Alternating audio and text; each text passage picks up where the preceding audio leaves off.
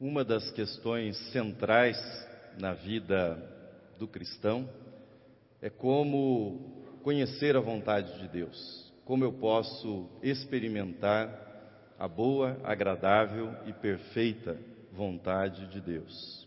Como pastor, sempre converso com pessoas, seja no contexto do aconselhamento ou em conversas informais, e esse tema aparece, surge.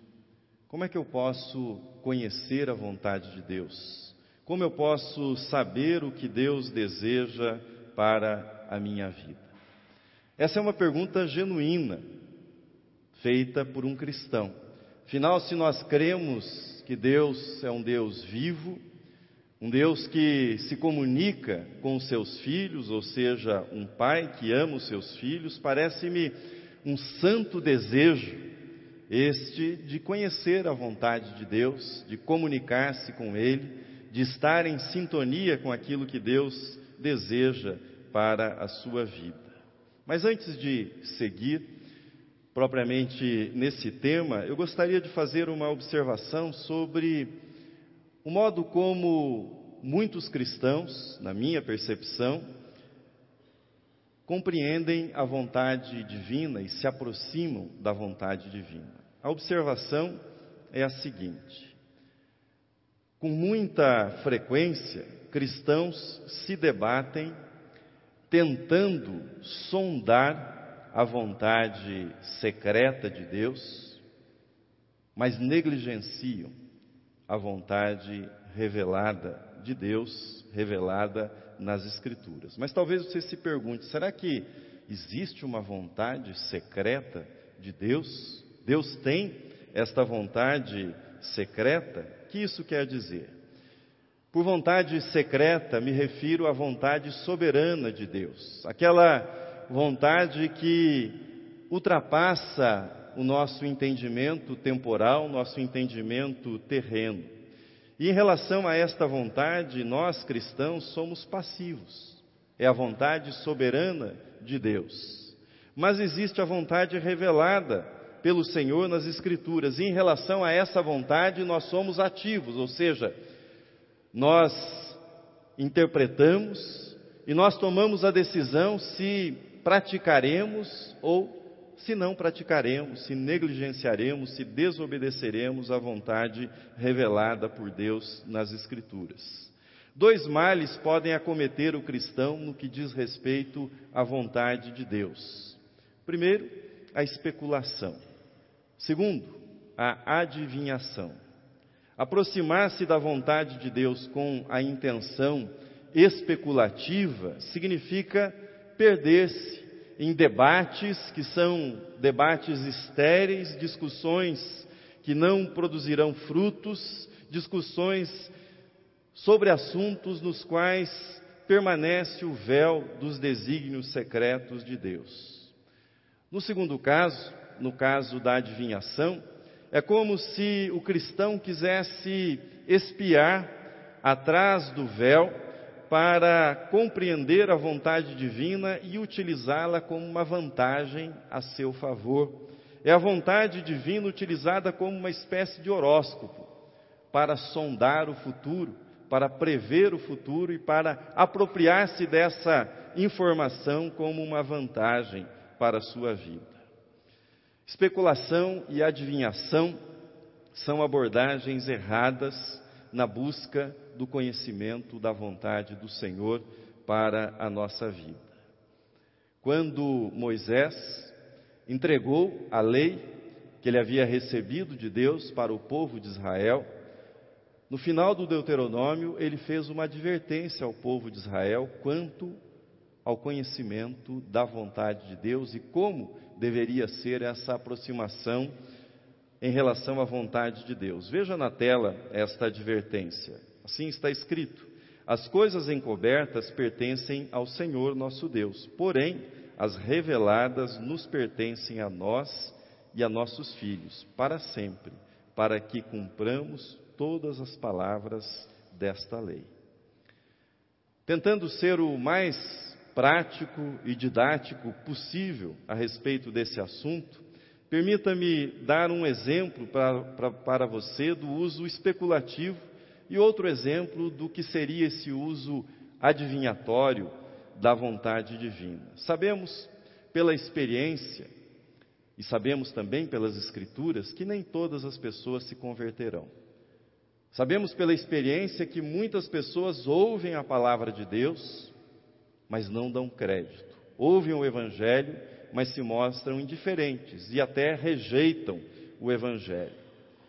Eu posso, em relação à vontade de Deus, enveredar pela especulação e passar a vida inteira imobilizado, especulando a respeito da predestinação, porque algumas pessoas não recebem o Evangelho. Ou eu posso me dirigir à vontade de Deus revelada, ide por todo mundo, pregai o Evangelho a toda criatura e posso colocar isso em prática, ou seja, aquilo que Deus revelou na Sua palavra.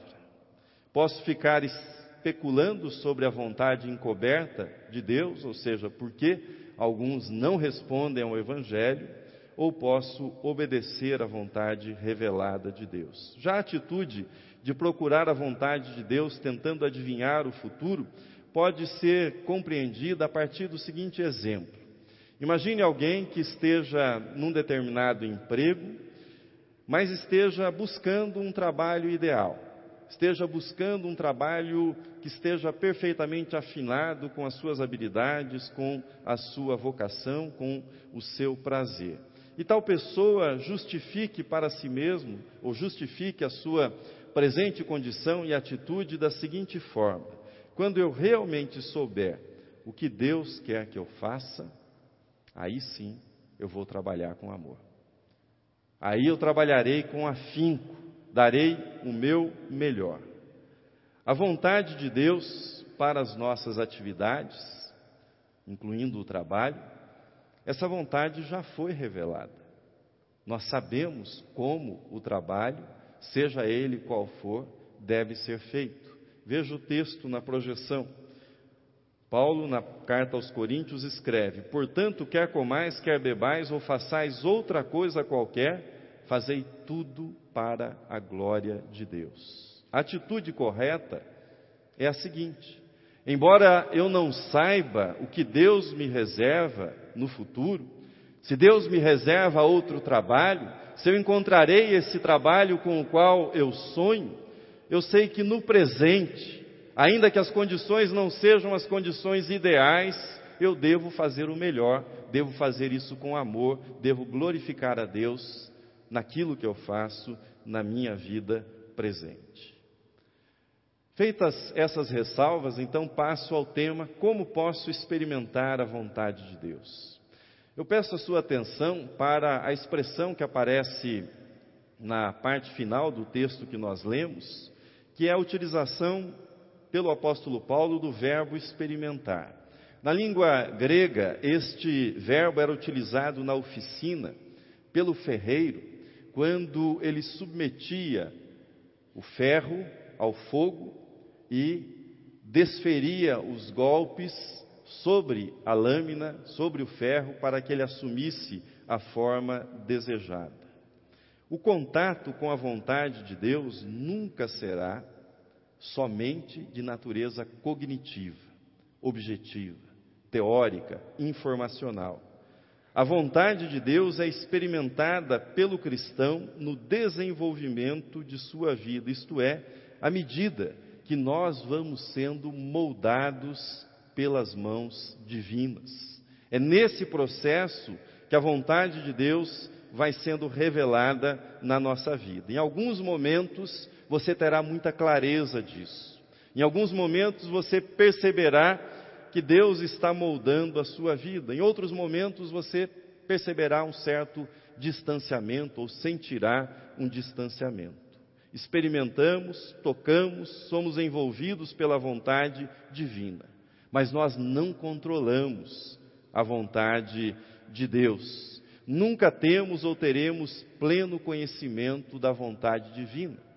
Existe a vontade secreta, e essa vontade é sempre maior, mais abrangente do que a vontade revelada. Por isso, fé e humildade são atitudes corretas da nossa parte quando o assunto é a busca da vontade de Deus.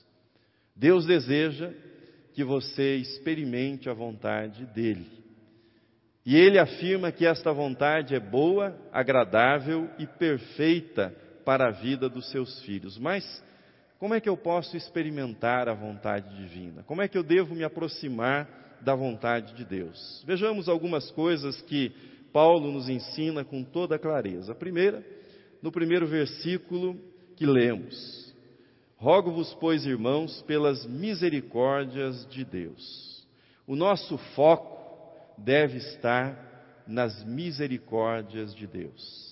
As Escrituras nos dizem centenas de coisas a respeito de Deus e a sua misericórdia. Por exemplo, nos é dito que a misericórdia de Deus é grande, que Deus tem prazer na misericórdia, que a misericórdia de Deus é suficiente, que ela é eterna, ou seja, ela nos envolve completamente, ela é infinita e ela é eterna. Deus é um Deus de misericórdias e nós devemos nos aproximar da vontade de Deus, tendo em mente as misericórdias de Deus em favor de nós. Buscar a vontade de Deus não deve ser um peso, não deve ser um fardo para o cristão, algo feito num espírito legalista, da letra, da observância apenas da letra. A sintonia com a vontade de Deus, ela é buscada porque nós já conhecemos a natureza de Deus. Deus se revela a nós como um Pai misericordioso que ama os seus filhos. Veja comigo, Romanos 8, versículo 32, assim está escrito: Aquele que não poupou o seu próprio filho, antes por todos nós o entregou, porventura não nos dará graciosamente com ele todas as coisas? O nosso contato com a vontade de Deus se dá pela experiência da misericórdia de Deus em nosso favor. Não estamos buscando a vontade de um monarca frio, distante, de um Deus caprichoso, de um Deus arbitrário, mas nós buscamos conhecer a vontade de um pai que ama os seus filhos e que tem todo o prazer em conduzir a vida dos seus filhos com a revelação da sua vontade boa, perfeita e agradável. Segundo, nós devemos nos aproximar da vontade de Deus, adorando a Deus na integralidade da vida. Depois de conduzir o nosso olhar para as misericórdias de Deus, nós devemos nos aproximar dele nesse espírito de adoração. Adorando a Deus com tudo que nós somos, com tudo que nós temos e em todas as circunstâncias da nossa vida. É isso que Paulo nos diz. Veja o texto: Rogo-vos que apresenteis o vosso corpo por sacrifício vivo, santo e agradável a Deus, que é o vosso culto racional. Corpo, nesse texto, representa, traduz a totalidade da vida é a vida inteira que deve ser apresentada diante de Deus. A imagem dos sacrifícios da antiga aliança é destacada para lembrar-nos que se trata de um sacrifício vivo, mas igualmente santo e agradável. Na linguagem do Antigo Testamento, ou nas imagens utilizadas, ou seja, sem defeito, sem nenhuma trapaça diante de Deus, com toda honestidade. A apresentação do corpo expressa compromisso real, consagração por inteiro, sem reservas. E algo importantíssimo de ser lembrado no contexto de Romanos 12, sobre a oferta da vida inteira para Deus, é que a adoração ela deve ser cotidiana, ela deve ser diária, ela deve estar presente em tudo aquilo que nós fazemos, ou seja, por meio das pequenas tarefas, dos afazeres do dia a dia. Muitas vezes nós ouvimos falar e até somos exortados que devemos fazer grandes coisas para Deus. Na realidade, Deus se agrada, Deus fica satisfeito quando fazemos as pequenas coisas do dia a dia, para Ele e por amor a Ele. Tais pequenas ações cotidianas podem passar percebidas diante de outras pessoas, mas Deus as vê, Deus as enxerga e Deus considera estas pequenas coisas como atos de adoração que você oferece a Ele. Grandes oportunidades podem acontecer uma única vez durante toda a vida, mas pequenas oportunidades estão diante de nós todos os dias. Um simples ato como ser gentil, animar alguém, nesse ato você realiza a vontade de Deus. Deus guarda esses pequenos atos como verdadeiros tesouros na memória dele. Assim como ele guarda as nossas orações, assim como ele guarda os nossos louvores. Portanto, nessa perspectiva de uma adoração contínua, pense que Deus quer as suas mãos para servi-lo, Deus quer os seus lábios para proclamar o amor infinito dele, Deus quer os seus ouvidos para ouvir os aflitos, para que você os ouça em Cristo Jesus. Deus quer os seus olhos para enxergar os necessitados e os sofrimentos daqueles que são necessitados. Experimentar a vontade de Deus sempre envolverá a entrega da vida toda no altar de Deus. E isso se dá no cotidiano, no nosso dia a dia. Em terceiro lugar, nós experimentamos a vontade de Deus resistindo às pressões do sistema dominante. É isso que o apóstolo Paulo nos ensina quando ele diz: E não vos conformeis com este século. Nós não podemos ter ilusões. Há uma batalha. Há uma batalha em curso. E essa batalha ela se dá na mente do cristão. E é uma batalha entre conformar-se com o sistema dominante ou ser transformado pela palavra de Deus. O processo de experimentar a vontade de Deus envolve resistência. Resistência às pressões provenientes desse sistema. Mas que é exatamente essa conformação com o século do, da qual o apóstolo Paulo fala? Paulo utiliza para esta palavra não vos conformeis, ele utiliza na língua grega uma palavra que poderia ser traduzida também por esquema. Esquema. Portanto, no sentido paulino, conformar-se é render-se às pressões externas. Ou dito de maneira mais coloquial, numa frase que está por aí o tempo todo, é entrar no esquema. Isso é conformar-se na linguagem paulina.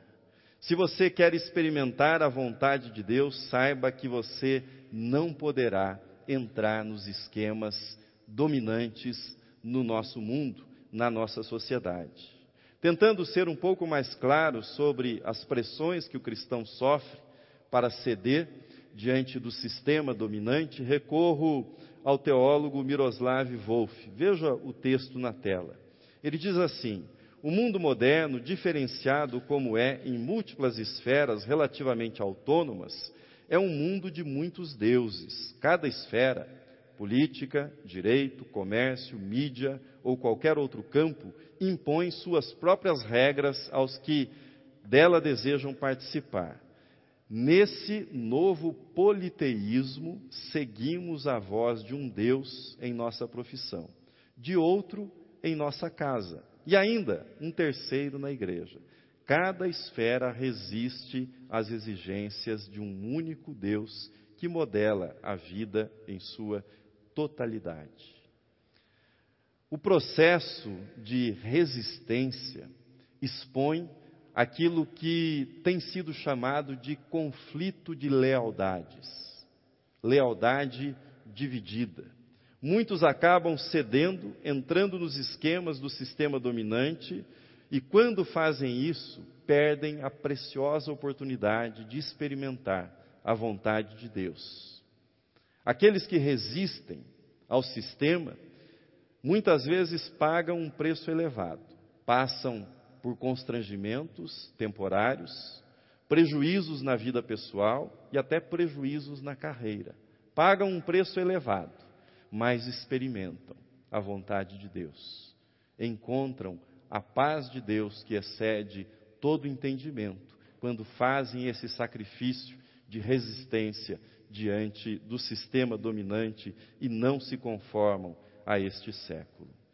Quarto e último lugar, se você quer experimentar a boa, agradável e perfeita vontade de Deus, o caminho para isso é deixando-se transformar de dentro para fora. Se a principal característica da conformação é a pressão externa, é a pressão que vem de fora, tentando moldar a vida a esse esquema mundano, Paulo dirá que, em oposição, a transformação é um processo de dentro para fora.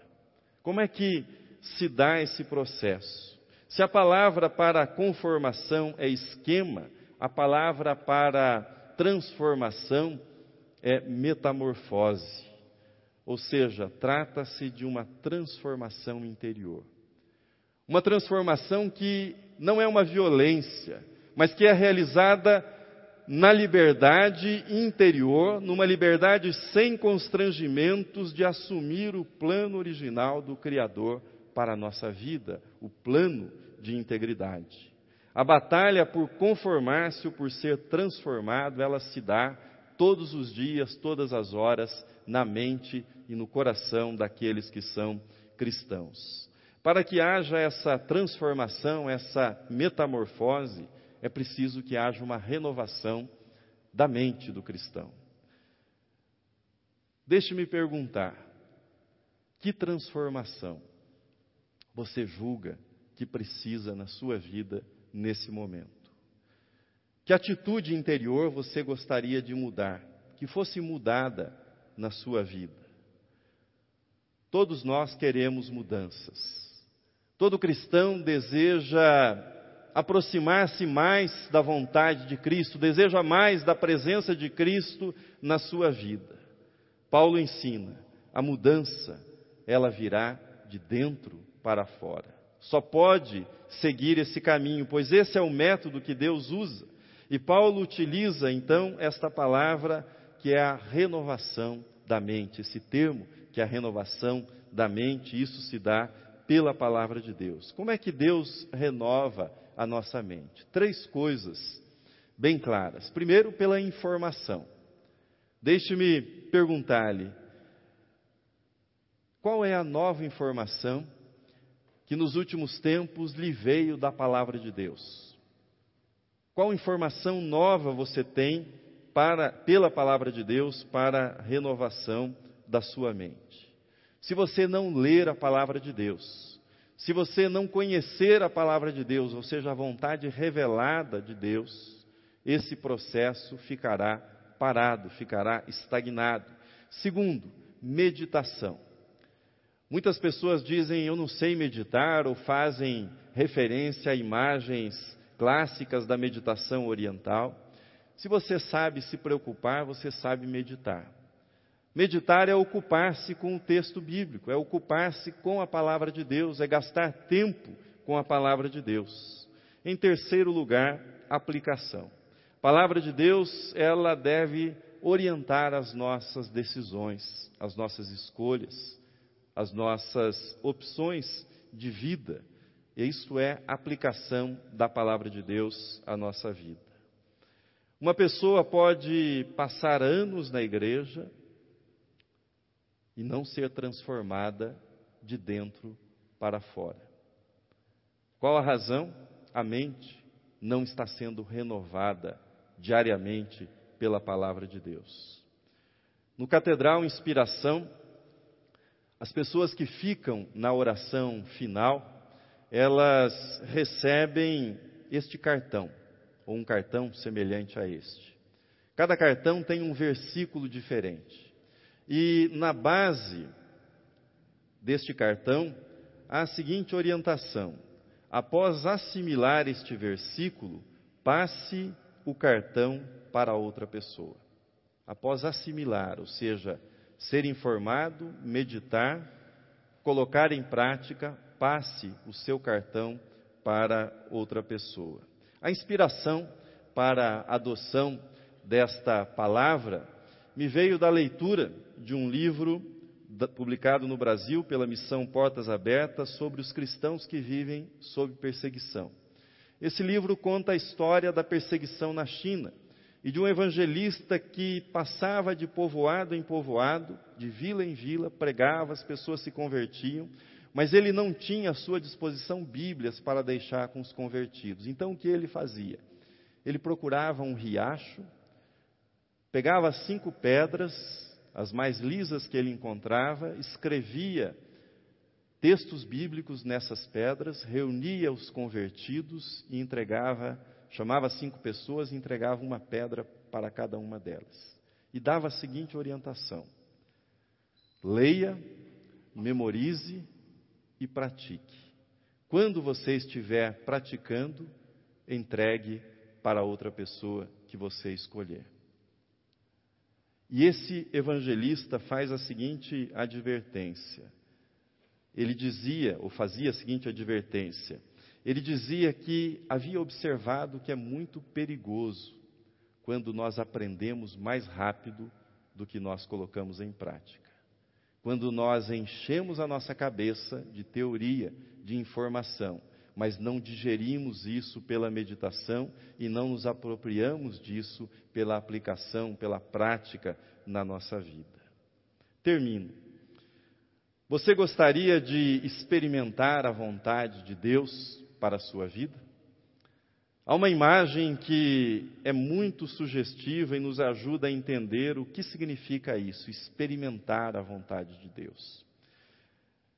Os grandes navios são dirigidos por pequenos lemes. Mas há uma particularidade. Aquela grande embarcação só pode ser dirigida pelo leme se ela estiver em movimento. Se ela estiver em movimento. Especulação e adivinhação não vão levá-lo na direção da vontade de Deus. Podem sim afastá-lo do cumprimento da vontade de Deus. Mas se você quer experimentar, e eu creio que você quer experimentar, a boa, agradável e perfeita vontade de Deus, coloque-se em movimento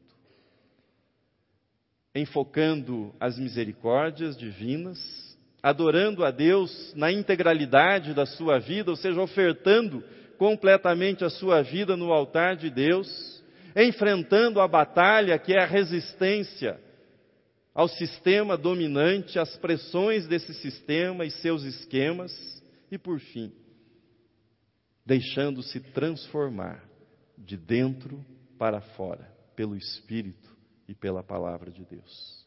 Amém.